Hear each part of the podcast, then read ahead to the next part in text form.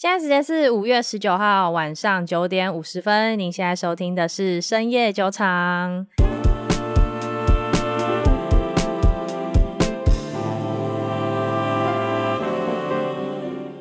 Hello，大家好，我是 Raina。Hello，大家好，我是 Maggie。哎，这周股市好像比较有反弹一点回来，哎，但昨天又跌了。哎，我先说，我有一只股票叫虎牙，它一天之内涨二十趴，隔天又涨十趴，所以总共涨了三十趴。嗯哼，但应该也是几毛几毛吧？你不要这样子。讲一下说，就是昨天联整会到底有讲了什么事情，以及啊，昨天还开了两家公司的财报？昨天开一家，前天开一家啊，而且这两家公司呢是价值投资者热爱投资的股票，but 他们跌的跟屎一样。你不要这样讲好不好？就是他们跌的跟成长股一样，所以我突然觉得，其实我投投资成长股好像也没什么啊。这好，这个我们等下后面来讲好了。我们现在讲一下说，昨天联总会讲了一些什么？呃，昨天其实总共有三三位出来讲话，然后最重要的当然是包爷爷嘛。嗯、然后他其实说，就是嗯，他是有决心可以降低这个通膨的，有决心。对他，因为其实目前来讲是四十年来最严重的通膨嘛。嗯。然后可是因为大家其实通膨，大家最担心的也就是什么？第一个是民生问题，然后再来就是就业率跟失业的问题嘛。嗯哼。上一次 FOMC 有特别讲，就是其实现在失业率是。蛮低的，嗯哼，然后所以现在最重要、最重要的一个目标就是要恢复物价稳定，嗯嗯嗯，对，他们其实希望能维持目前的劳动力市场是非常的好、非常强劲的同时，能够降低通膨。哦，所以意思是说，他希望大家都有工作，但是薪资都不准涨。嘿，对，直接白话翻译，对，可是。你觉得这件事情有可能吗？不可能啊！你不给我钱，我干嘛工作啊？对，所以他也说了，所以如果说真的要把通膨降下去的话，那也有可能会不小心的让失业率有一点点涨回来，这样。嗯，所以他昨天出来说的一句话就是说，因为他们不是一一直来预期的一个通膨，就是我们讲的平均通膨率是两趴嘛。对。但他说，其实目前因为新冠疫情的关系，可是大家都知道新冠疫情过去多久了。嗯哼，但是他这边说新冠疫情可能影响了整个劳动力市场的结构，所以目前的失业率与美联储的这个平均两趴通膨的目标是不搭的。所以他说，听好哦，嗯，接下来符合稳定通膨的失业率可能会高于，因为上次公布的失业率是三点六趴嘛，可能很明显会高于三点六趴。他有特别讲这件事情，可是他这样子要怎么去实施啊？就是逼企业不准涨价的意思吗？不然就是把利率调高到零点七到一。之上啊，哇哦！所以原本原本他说的就是不会一次升两码以上，嗯哼，现在已经开始有越来越多声音在说，哦，maybe 下一次可能会升三码。所以我们上一集还是上上一集有讲到说，劳力密集的产业会死的非常难看，尤其是尤其是高薪资增长又劳力密集的工作，比如说我很想去的 Costco 吗？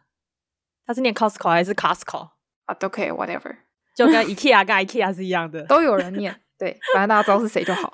可是他能力其实并没有很密集啦，是吗？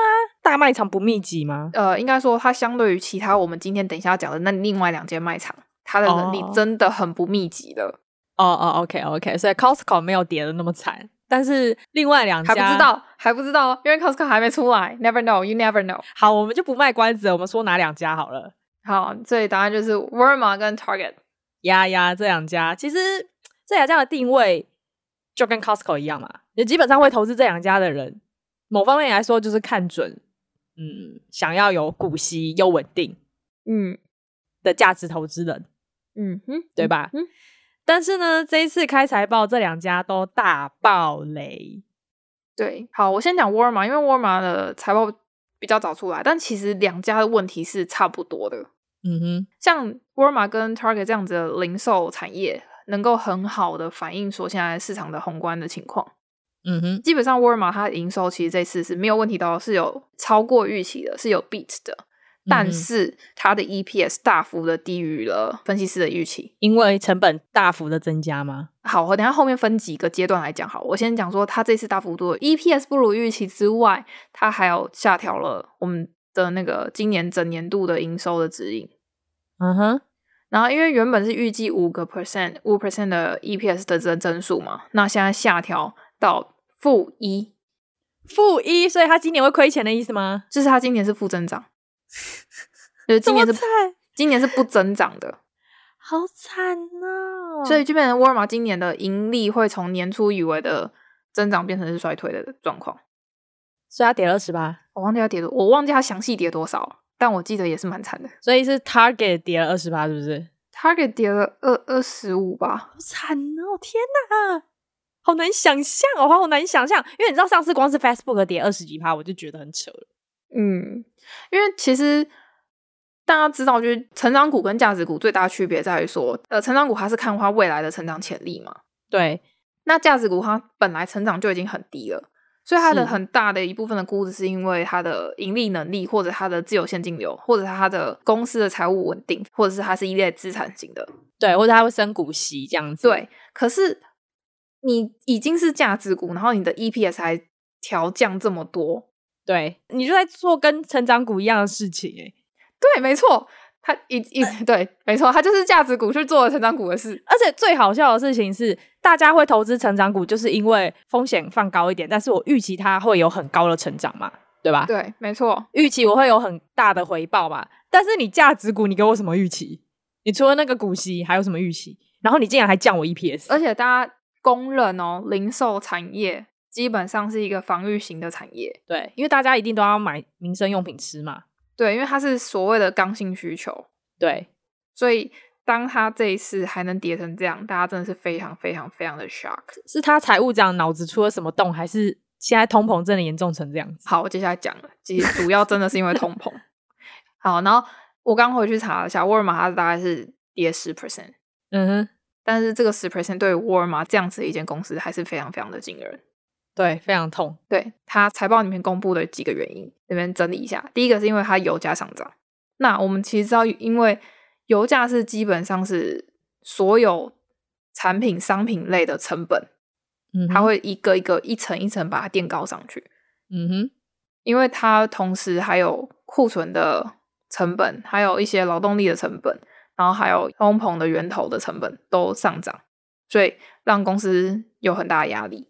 嗯哼。然后，因为新冠疫情的关系，他们其实原本有多雇一些人手，他可能先预期说可能会有人感染，所以会有一部分的人可能是轮班，三分之一这样轮班轮班制的。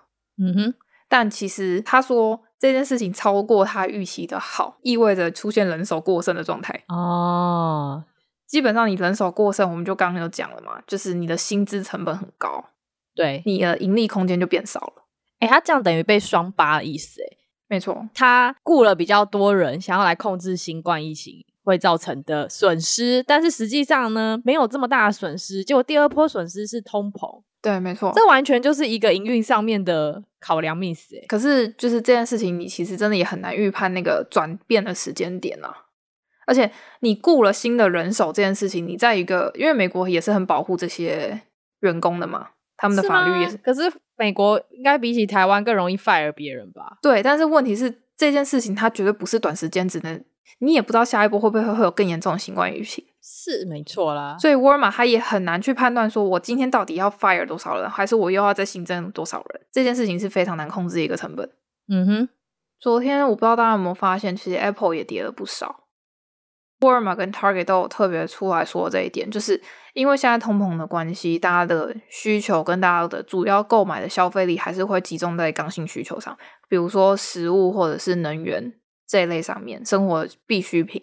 嗯哼，那对于电子消费产品这一类，他们就会相对的去压低它的预算。昨天电子产品类的确都都有跌。原来是他们在那边乌鸦嘴哦，自己财报跌要牵扯看拖人家其他公司。没有，你知道你知道沃尔玛它本身的财报跟 Target 这样子的零售商，它本身的财报，它其实某些程度上它反映的是 CPI，因为 CPI 里面也同时分了很多，比如说能源类、食物类，或者是呃服务类型的，还是什么住房类型、租金类型，就是它某种程度是一个小型版的缩小版的 CPI。好，CPI 我们再科普一下哈，是消费者物价指数，对。就是因为它有分很多很多，它总共有我记得大概分了八大类嘛。那其实沃尔玛它里面应该也包含了好几大类，对，嗯，所以其实可以从这个里面某些程度反映出来说，就是因为现在大家全部 focus 的焦点都在通膨上面，嗯哼，所以沃尔玛跟 Target 跟接下来 Costco 整个市场会非常关注他们，嗯，呃，然后沃尔玛有说嘛，因为大家就是去购买那些消费者必需品，那消费者必需品它通常的利润空间就比较低，对。就如果说像是你是那种娱乐性产品，或者是你是消费的非必需品，像精品啊，或者是一些电子产品，嗯哼，这些都是利润比较高，但是它的销售件数会变少，嗯哼，所以变成是说，虽然看起来整体的销售额是增长的，但实际上他们的销售利润是减少的，嗯哼，对，所以这也影响了沃尔玛他们这一次零售的盈利，好吧，大概这一次零售前面这两间出来的问题，大概就这两个，嗯嗯嗯。一个就是油价，然后一个是人事成本，然后一个是大家目前是买必需品，不是买非必需品这样。对，可是关于非必需品这一点，唉，因为其实科技产业的领域真的很大。嗯，苹果是有做到硬体这方面的嘛？可是还蛮多公司是真的只有软体而已。消费者接下来会考虑到，比如说像是 Adobe，呃，它虽然每年有什么 CC，现在是二零二零、二零二二，那。大家会考量到说，那出的 CC 二零二三真的有必要去 update 吗？如果这没有这个必要的话，那可能大家就会暂缓 update。那他们今年的营收就哦，接下来大家会考虑说，我今天的这个软体，我需不需要有这么急迫性的去 update 它？呀呀呀呀呀，没错。所以这也是为什么 Unity 会暴跌的原因吗？Unity 它除了是一个前瞻的指引给的不好，然后接下来其实是因为。它里面这次出了一个问题，就是广告部分啊。广告里面我们会有数据采集的问题，那它采集到了大量的不好的数据，大家可以这样理解。可是这件事情其实是它是一次性问题，它如果这件事情解决了，后面就不会延续。可是它不是也有受什么苹果的隐私权监管影响吗？哦，但我觉得那个不是这次财报，就因为其实很多间公司都有受苹果的隐私权的影响嘛。对对对，呃，这件事情对我来讲是大家可预期之内的事情。大家比较 surprise 它广告那一部分，嗯，整个影响了他这一次的财报。了解，好，所以这也是 Unity 这一次会下跌原因。可是还是老话一句啊，我们觉得它的本质是好的。嗯，啊，对了。大家有发现吗？Facebook 这几天在大家比较惨的时候，它其实是有涨。我感受不到，那涨幅太微小了。因为它的那眼镜出来了，它的那个那个眼镜出来了，那个 VR 的眼镜出来了。没有啊，Facebook 还是在一两百块以下啊，两百块以上再跟我说好吗？好啊，又被打回去了，是不是？对啊，你说它眼镜 VR 好，不过我们可以关注一下它出新产品啦。你说很薄的那个眼镜 VR 对不对？对，我就觉得它推出的新产品，就是我我看得出来它对元宇宙的觉醒啊。我蛮想买买看的，因为那个真的很酷 啊！大家想知道到底是什么产品？我们前面几集好像呃，Facebook 有讲，Oculus 那一集好像有讲。对对对对对啊啊！如果你你懒得听，不行不行，懒得听去听啊！你可以 边看的话，就是看一下网络上应该蛮多在讲数位的新闻会有写。嗯，他那个有人开箱对啊，简单讲一下，它就是一个眼镜，很一般的眼镜，可是它是 VR。嗯，因为大家都知道，我们认知内的 VR 都是长得非常的。巨大吗？就是对。那马斯克不是还开玩笑说什么未来世界没有任何人想要就是戴着一个头盔在路上走这样子吗？嗯、对，所以这次 Facebook 直接赏他两巴掌。那、嗯、就是意思就是哦，我现在就做的跟眼镜一样啊、嗯，所以我们不需要戴头盔，嗯、我们戴眼镜就好了。那我相信这个东西可以越来越优化，以后甚至可能变成隐形眼镜也说不定。因为 Facebook 它等于是就是 Metaverse 的一个领头羊啊。只要能跟上他这辆车的人，基本上都还是有机会。就是 maybe Facebook 吃肉，他喝汤嘛。好，Unity 的介绍的话，大家有兴趣可以去听我们之前有一集有专门做 Unity 的介绍，嗯，所以我们这一集就不多说。只是，虽然说它真的跌很惨，但是它就是成长股啊，没有办法。嗯，我记得我们上一期也有特别讲说，就是你有没有办法不要踩雷这件事情。但我还是要说一下，这一次财报也有好的地方啊。就比如说，它的净亏损其实比上一季还有去年都下调了非常多。嗯嗯，所以代表说它有慢慢在赚钱的。重点是哦，它营业现金流是正的哦，它自由现金流也是第一次转正哦。对啊，就是它这次财报里面，我记得它的那个 non-GAAP 的营那个营收也是不错的，只是对。短期之内可能会受那个我刚说的那个广告数据采集的影响，所以好啊，大家 hold 着的就 hold 着吧，反正都已经跌这么多了。对啊，你现在卖也是卖在一个我觉得蛮奇怪的点，就是如果你要卖，应该早就要卖了。嗯、对，好啦，那讲那么多悲观的消息，我们来讲一点乐观的好了。但其实对我来说，我觉得 会有点怕怕的，就是 AMD 啦，AMD 我不得不说它真的很猛诶，嗯，它连续七季成长，嗯。连续七季，而且都创新高。我不得不说，我们家花妈不是干不是花妈，我们家苏妈真的是太优秀了。先说一下 AMD 这一次它营收直接暴增七十一 percent，有讲到说其实 PC 市场正在放缓。那 AMD 是做 PC 的嘛，里面的 CPU 啊、GPU 之类的，还有就是反正它主要就是做 PC 市场，所以 PC 市场明明空间已在下调了，但 AMD 的营收还激增这么多。嗯，重点是它的第二季预期也非常好，甚至是甚至是高于分析师的预期。嗯，就是在现在，就算半导体产业，就是大家还是纷纷调降预期，嗯，就只有 AMD 还上调预期，对，超猛。可是就我对苏妈的了解，讲的好像很了解他一样，但是我投资 AMD 这么久以来，其实苏妈不是那种会打水泡的人，嗯，他不是那种我没办法达到，但是硬会把它说这么高的人，所以其实我是蛮期待他 Q two 的一个，For example，Elon Musk，哦，对，Elon Musk 啊。你刚刚是讲说，就是讲一讲，然后打自己嘴巴，就 Elon Musk 吗？就是先喊再说，管你会不会，之后再补上。哎、欸，你知道最近就是强尼戴普跟那个安博的离婚官司啊，不是离婚官司，嗯、就是反正互告那个官司。嗯，然后不是听说那个马斯克要成为证人之一啊，因为他跟 Amber 有一腿、啊。对对对对。我觉得那集收视率一定会爆，我超级期待那集，而且我非常期待，就是马斯克到底会在证人席上面说什么。我记得我在很久之前有一段时间，我看到一个 gossip 的那个新闻，嗯，我我有看到 Elon Musk 跟那个 Amber 他们是在同一个电梯里面进出的照片。哦，他有一个照片很明显啊，就是他亲 Elon Musk 啊。没有，我跟你说，Elon Musk 有说过，就是他好像蛮爱 Amber，但大家也知道 Amber 是一个 crazy bitch。对，你们知道就是好，这个大家可以自己去 YouTube 查。但反正就是 Amber 承诺要捐给一些慈善团体机构的钱，里面好像有一半都是 Elon Musk 捐的。嗯，之后那个 Elon Musk 站上证人席，我们有时间再出来，就是来聊一下八卦好了。因为我觉得，我觉得这个男人实在是太北了，太好笑。他怎么可以各大产业都掺一腿啊？就连这种八卦业也可以掺一腿，真的很厉害。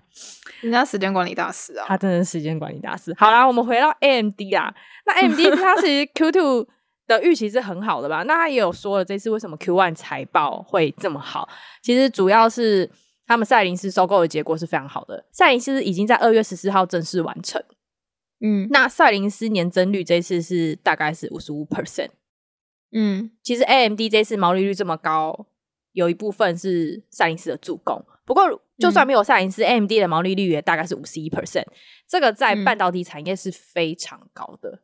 那、嗯、这次里面财报还有一个就是云端这一块的增长啊。哦，对对对对对，因为他们有在做云端伺服器，对，所以他们因为云端这一块的增长有，我记得是八十几 percent，然后占总营收将近快一有一半嘛，四成吧。嗯嗯嗯。对，所以就是他们这一次撇出电脑的这一块的的晶片，嗯嗯，虽然它就是增长放缓了，但是因为他们云端服务的增长很高，所以也补补过去了。对，这个其实就是他们在面对高通膨环境下的一个措施。那先说一下，他们云端业务非常厉害，嗯、因为就我所知，目前各大云端厂商都有用他们家的伺服器，就包括嗯、呃、Meta 啦，还有 Microsoft、Amazon 都有用他们家的伺服器。那这个是目前 NVIDIA 还没有在做的，但是 NVIDIA 是在做大平台这件事嘛，所以就有有点区别啊。但是两家公司都有在做出一些相对应的政策来面对高通膨啊，或是说 PC 市场放缓这件事情。嗯，对，所以不管是哪一家，我都觉得是值得投资的。只不过 AMD 真的很猛，嗯，但是下一季度到底有没有办法这么好？我还是抱持有一点点怀疑啊，因为你也知道市场情绪有时候都是过度的，所以我另外一方面也蛮害怕说大家现在很嗨，结果下一季度可能只要有一点点 miss 就会爆雷。嗯，对，这也是一个蛮大的赌注。但是反正 anyway，我觉得 AMD 是一件很好的公司，所以不管怎样我都会持续持有，大概是这样子。嗯哼，好，那我们今天节目就差不多到这边了。这一集讲了蛮多公司的财报。三个暴雷，一个哎、欸、不暴雷叫做什么啊？不暴雷的相反叫做什么啊？就是 double beats 啊。对，AMD 就是没暴雷。那下个礼拜我们要讲什么还不知道，看一下就是马斯克有没有站上证人席，有的话我们就来讲。别吧，这太锵了、欸。哪会？你知道我每天都在关注那个新闻，超好看。你赶快去看网络上超级多分析，我每天都在看。因为他那不想要做这件事情的男人，没有。我跟你说，我跟你说，呃，我推荐大家去看，是因为他这一场官司是全程直播的。我没有，我没有要看八卦的心情，但是我不得不说一下，因为这场官司不是那种什么很明显的犯罪官司，它是一个诽谤，然后一个是家暴。这两种罪行在我们的社会上都是一种很模糊的地带，就你很难去举证的事情。但是在这次的官司之中，你就可以看到双方的律师是怎么样非常具现化的去举证这些事情，我觉得超酷的。我觉得超酷，而且我觉得强尼戴普的律师超级强。嗯，这两种罪行都是很常会各说各话，加上两个都是很厉害的演员。对对对，所以这个真的非常精彩，大家一定要去看一下分析。顺便学一点法律知识啊，嗯、我觉得是蛮不错的。好，反正这期节目就到这边啦。那我们下一集就看想到什么再讲好了。最近走个 freestyle，因为我快忙爆了。嗯，呃，哦，突然断片。好，反正我们就这样啦。啊，那各位记得发我们的 IG，各位拜拜。